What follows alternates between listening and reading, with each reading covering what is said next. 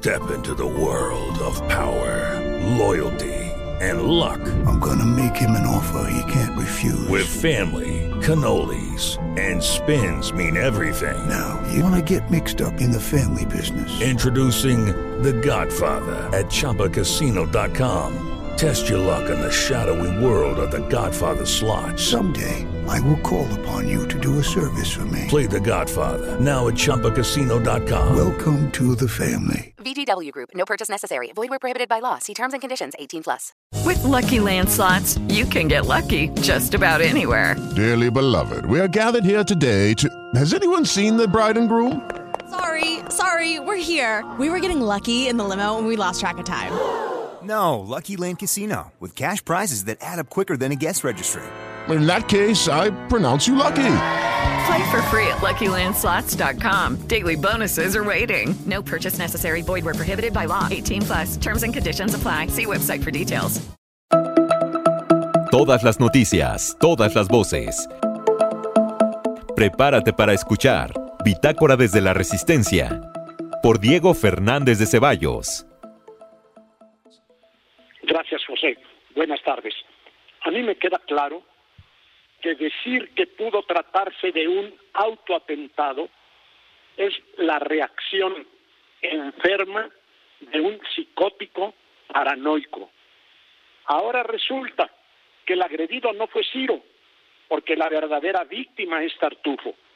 Fue un ataque de los malditos conservadores en contra de él y de su redentora transformación. Pero eso sí, a su llanto de plañidera como víctima siempre ultrajada, le siguió, por supuesto, su voz de mando, haciendo valer su imperio.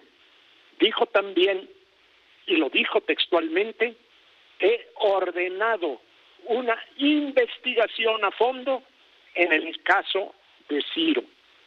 Pues yo creo, José, que los agachados que tiene en sus mañaneras disfrazados de periodistas deberían preguntarle al menos, uno, ¿en qué ley sustentó su derecho para dar esa orden? Dos, ¿quién es él para ordenar una investigación criminal? Y tres, si la investigación de los delitos corresponde a las fiscalías y estas son autónomas, Tartufo debe decirnos a cuál de sus súbditos le ordenó investigar.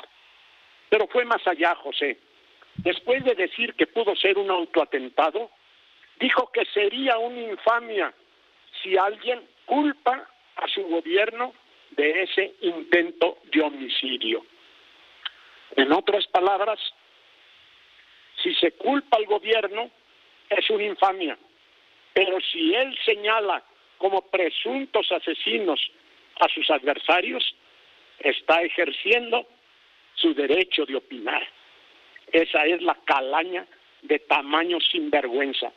Claro está, claro que sí hay un plan desestabilizador en México, José, pero ese plan lo encabeza Tartufo, sembrando todos los días odios y divisiones entre los mexicanos, al tiempo que se agravan todas las calamidades nacionales de las que no quiere hablar. Por eso es esta engañifa y mil más. Tartufo es un piromaniaco de alta peligrosidad. Y tiene razón Ciro cuando dijo, allá él y sus resentimientos. Esa es la naturaleza de ese hombre. Por lo pronto, José, los mexicanos debemos asumir una verdad axiomática.